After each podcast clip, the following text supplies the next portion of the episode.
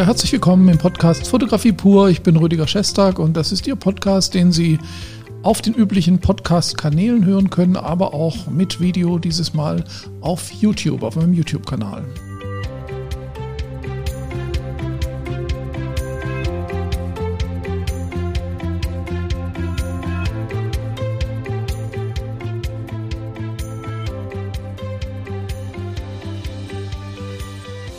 Ja, ich freue mich, dass Sie wieder dabei sind und äh, sich diesen Podcast anhören.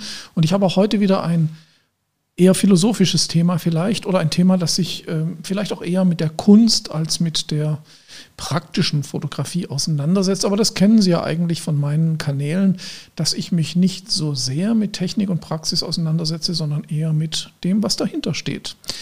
Und apropos dahinter steht, das war eine gute Überleitung, denn das Thema heute ist hinter die Bilder schauen. Was bedeutet hinter die Bilder schauen? Das ist eigentlich eine Sache, die recht schnell und einfach erklärt ist, aber mir trotzdem Kopfzerbrechen bereitet hat, weil es ist schwierig, da sehr tief einzusteigen und das Ganze ähm, ja tiefer zu erklären und die richtigen Worte zu finden.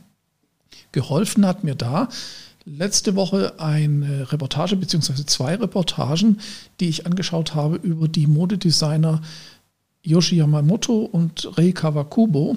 Das sind äh, japanische Fashion Designer, die in den 80er und 90er Jahren eben die Mode über den Haufen geworfen haben und ihre ganz eigene Sicht auf die Mode, auf den Körper, auf den Umgang mit Mode, Kleidung, Körper, mit Silhouette und so weiter ähm, äh, umzugehen, diese eigene Sicht durchgesetzt haben. Und zwar am Anfang auch gegen den Widerstand von der Modeindustrie. Und wenn man diese Reportagen anschaut, die können Sie jetzt noch auf YouTube sehen, wenn Sie das interessiert. Wenn Sie sagen, okay, Mode interessiert mich gar nicht, dann schauen wir uns das jetzt mal in der Fotografie an.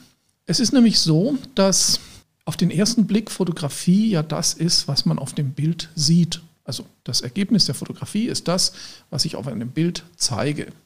Das heißt, wenn ich etwas zeigen möchte, etwas Fröhliches, dann stelle ich etwas Fröhliches dar und habe so meine ja, Gestaltungsmittel, zum, ähm, ja, zum, zum Gestalten eben dieser Idee. Das heißt, die meisten Fotografen arbeiten so und ich natürlich in vielen Fällen auch, dass ich sage, okay, ich habe eine bestimmte Idee, was muss in dem Bild drin sein, was muss zu sehen sein, was muss in dem Bild verständlich werden, damit meine Idee rüberkommt, dass es vielleicht dem Kunden gefällt, dass es dem Zuschauer gefällt, dass es in eine Ausstellung passt und so weiter. Da geht es um Stilmittel, da geht es um eigenen Stil, da geht es um ja, um, um, um Präsentationen, äh, da geht es um Farben, Kontraste, Bildformate und so weiter. Und für viele hört es da aber auch schon auf. Viele sagen, okay, wenn ich das erreicht habe, wenn ich das, was ich denke, fühle, sagen möchte, in Bildern ausdrücken kann, dann habe ich es geschafft, dann kann ich gute Fotografien erstellen. Und das stimmt natürlich auch. Das stimmt, aber das stimmt dann nicht, wenn man, ja, wenn man einfach sich die Augen, wenn man die Augen offen hält und einfach mal ein bisschen in der Kunstwelt umherschaut, auch in der Fotografiekunst. Da ist es nämlich dann so, dass man oft Bilder sieht, die einen unglaublich faszinieren, die aber zum Beispiel auf den ersten Blick ganz viele Fehler haben. Ich erinnere mich zum Beispiel an Bilder von Peter Lindberg, Modebilder, so, die so ein bisschen aussehen wie Streetfotografien, wo alles sehr schön in Schwarz-Weiß abgelichtet ist, nur das Gesicht des Models ist leicht unscharf, weil die sich wohl gerade bewegt hat. Jetzt könnte man sagen, Ausschuss weg, aber diese Bilder haben eine ganz spezielle Stimmung und Spannung. Und ich glaube auch nicht, dass der Fotograf damals gesagt hat, wir müssen das so fotografieren, dass das Model sich ein bisschen bewegt, damit ich eine leichte Unschärfe im Gesicht habe. Das glaube ich nicht, sondern diese Authentizität, die darüber kommt in dem Bild, die entsteht eben dadurch, dass es so passiert ist in dem Zusammenhang, dass also das Setting, die Stimmung so war, dass der Fotograf, also in dem Fall Peter Lindbergh, gesagt hat, das Foto ist so stark, das nehme ich, obwohl da vielleicht gar nicht alles hundertprozentig perfekt ist. Und jetzt kommen wir auf eine, auf eine Überlegung, die eben eine zweite Ebene in der Bildsprache zeigt. Oder wie wir sagen können, wir schauen hinter das Bild. Es gibt also Bilder, die sind rein inhaltlich, gestalterisch und technisch gar nicht so umwerfend. und üben trotzdem eine unglaubliche Faszination aus und eine ganz starke Kraft. Und das ist das, womit ich mich beschäftigt habe, wo ich überlegt habe, woran liegt das? Was kann das sein? Die Modedesigner Reika Wakubo, zum Beispiel die Modedesignerin, die hat ähm, Models auf den Laufsteg geschickt, die einen Buckel eingenäht hatten in die Kleidung, die Körperdeformationen hatten. Die Kleidung war zum Teil auch von Yoshi Yamamoto in der Zeit gar nicht fertig genäht, die sah unfertig oder zerstört aus und so weiter. Und ähm, das war so ein bisschen Konzept, so ein bisschen Antimode und so weiter.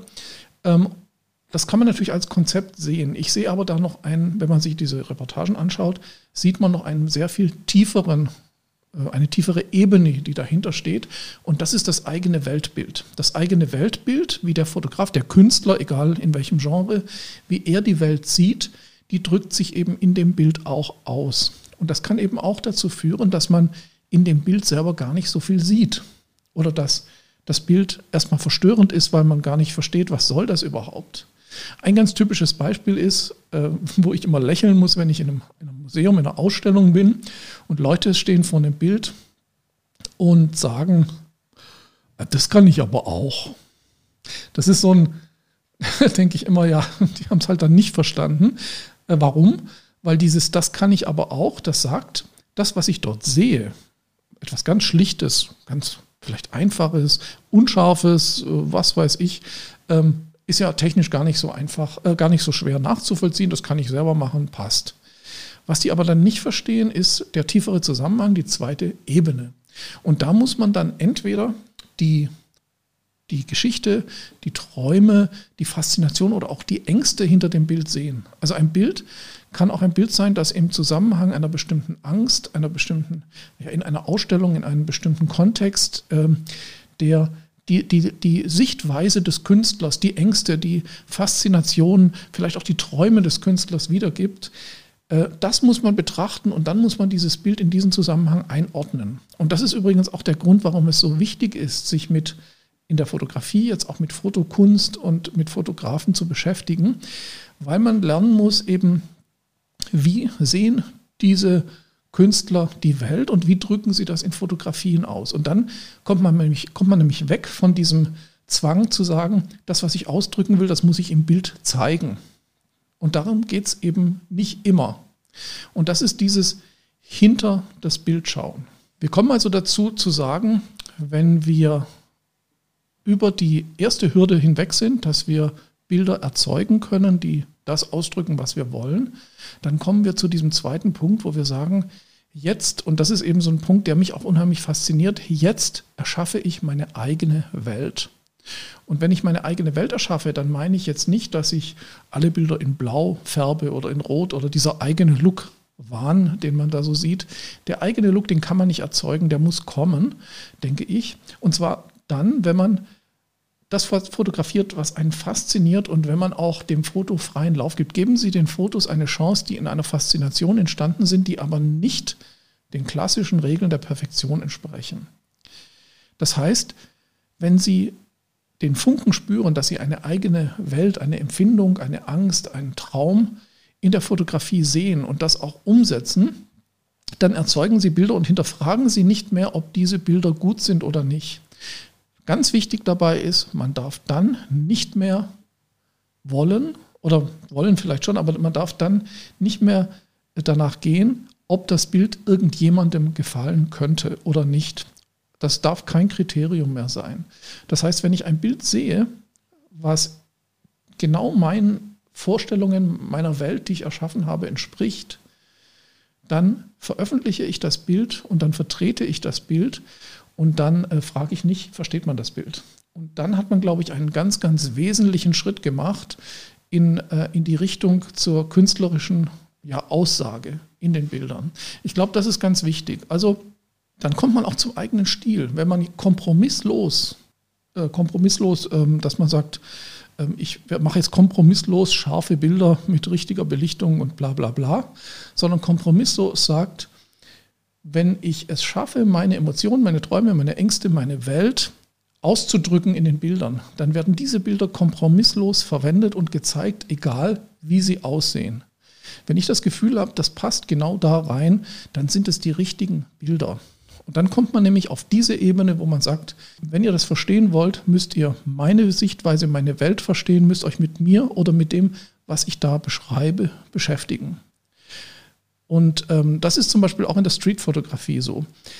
Eine gute Streetfotografie, die also zum Beispiel, die zum Beispiel ähm, Probleme in der Gesellschaft zeigt auf der Straße, also ernsthafte Reportage, die äh, tief geht, die versteht man nicht, wenn man nur die Bilder anschaut. Da muss man wirklich wissen, was war das denn? Was ist das? Was ist das Problem? Dann fängt man an, man sieht ein verstörendes Bild, weiß aber nicht, was das genau darstellt. Und dann fängt man an zu recherchieren und sagt, ja, was, was ist da passiert? Worum geht es da? Wo sind die anderen Bilder? Was hat der Fotograf da gemacht? Wie arbeitet der Fotograf? Wie sieht der die Lage? Und plötzlich können auch ganz seltsame Bilder, die erstmal gar nicht viel direkt aussagen, uns dahin führen, eben diese Welt hinter den Bildern zu entdecken. Und das geht aber in jedem Genre. Das geht in der Modefotografie, in der Aktfotografie, in der Landschaftsfotografie, das geht immer. Also der Trick ist der, man muss natürlich erst lernen, richtig zu fotografieren, also perfekt zu fotografieren, gut zu fotografieren, Aussagen zu machen, Geschichten zu erzählen mit der Fotografie.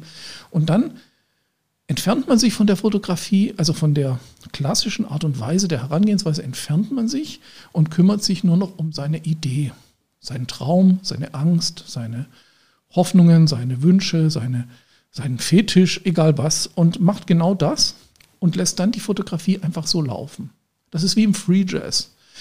Ich, äh, ein Free Jazzer unterscheidet sich vielleicht von einem klassischen Musiker in dem Moment, dadurch, dass er nicht mehr versucht, akkurat etwas zu reproduzieren, was irgendwo auf Noten steht, sondern er sagt, ich gebe jetzt meine Empfindungen raus. Und das ist vielleicht nicht für jeden verständlich. Gerade im Free Jazz werden Sie das sicher verstehen. Äh, da muss man dann eben mitgehen. Man muss mitgehen in die Empfindungen, um das eben auch gut zu finden, zu verstehen oder eben auch nicht. Und genau so muss man herangehen. Und das ist eben das, was ich meine, diese zweite Ebene, die Ebene hinter dem Bild. Und die verstehen dann viele Leute auch.